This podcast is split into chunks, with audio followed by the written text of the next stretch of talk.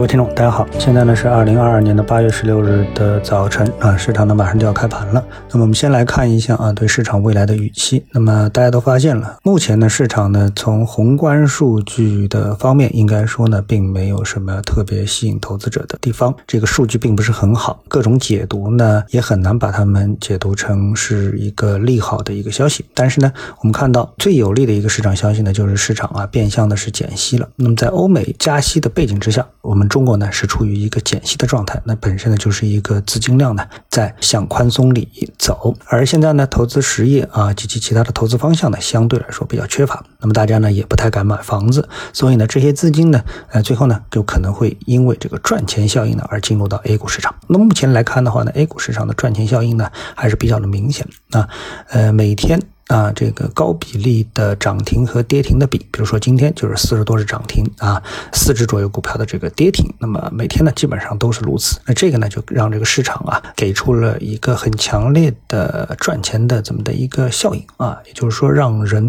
会觉得在这个市场当中很有这个赚钱的一个机会，那么使得市场呢在各种资金宽松啊等等各方面的配合之下呢，能够走出一个持续的慢牛的一个行情。那外围市场呢也非常配合啊，经过外。为市场有它的一个问题，比如说持续的暴力的一个加息，加息的这个威胁呢，还在威胁着美股市场啊。但是呢，这个美股走的呢也是比较的坚挺啊。所以各方面因素综合之后呢，我们看到啊，无论是中国股市还是美国股市啊，那么都是在慢慢的向上的行走。而作为赛道的电力板块啊，无论是传统的电力还是新能源板块，那么都呢表现出一种很强者恒强的这么一个结构啊，持续的单边的一个上扬啊，他们的板块走势。他们的 ETF 的走势，那都是这样的一个结构，那么使得持有这部分呃股票的啊这个标的的一个投资人呢，应该说呢也是处于一个心情非常愉快的一个状态。所以呢，关于市场这一方面呢，我们就不多做展开了，因为趋势就是如此，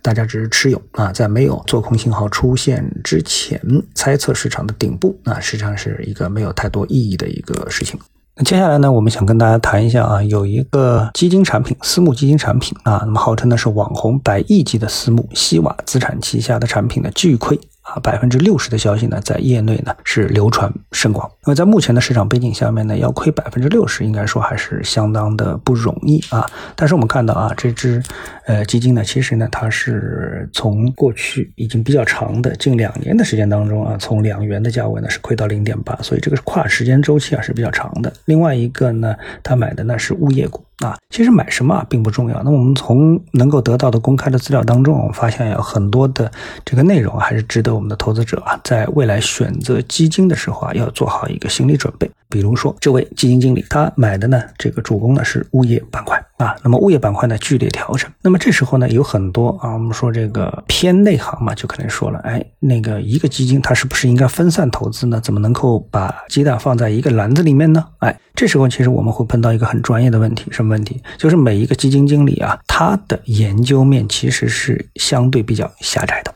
比如说，你要求一个基金经理不断的去把握市场的热点。既看好芯片，又看好新能源啊，然后呢，房地产板块的时候又能够买进房地产。那么这样的一个多线作战啊，或者人工智能走强的时候呢，它又能够买进人工智能；同时呢，茅台走强的时候，它能有个买进茅台，对不对啊？这种神话般的基金经理啊，实际上呢是不存在的，对不对？你想一想就明白了。就是基金经理一般都是行业研究员出身，你要他做价值投资，他一定要对某个行业啊，包括里面的上市公司做非常深入的研究，而真正的跨行业的这个研究人才啊，是相当缺乏的。那么这时候他其实已经是偏于做。宏观了，那做宏观的时候呢，其实就不是太去在乎行业如何了，而是更在乎指数的一个涨跌。所以这里面啊，从专业的角度来说呢，这位投资经理虽然他的资产是在大幅的折价亏损，但是呢，哎，他作为一个专门研究物业板块的投资经理，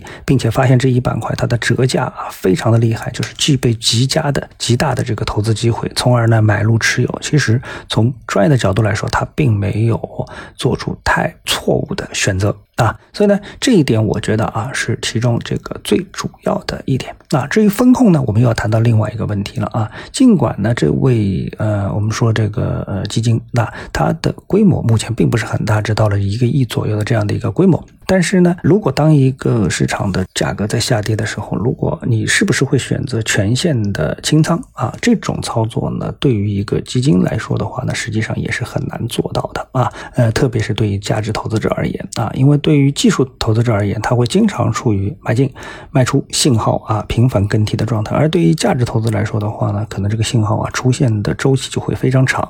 所以我们看到这位投资人虽然是从二零二零年就开始说，哎。走出了技术上的这个呃卖出信号，但是呢，在基本面上面，那么这一板块呢一直是属于低估的，所以这种情况下面，你要求一个基金经理啊做清仓的操作啊，把股票全部抛光，难度也是非常高的。所以这个呢，我们说啊，回到这个投资者去选择股票啊，选择股票的这个这个选择基金的这么的一个问题上，其实跟选股的难度啊，有的时候差不多。但是呢，呃，更是需要把握这种什么样的一种专业选择的精神吧，或者说是运气。啊，这个其实运气的成分还是相当大的啊。但是呢，如果说你无论是取得很好的业绩，这个基金取得很好的业绩，还是很差的业绩，抛出运气这部分呢，呃，也应该坦然接受啊。作为一个专业投资人，会给出你的一个答案吧。啊，好，谢谢各位收听，我们下次的节目时间再见。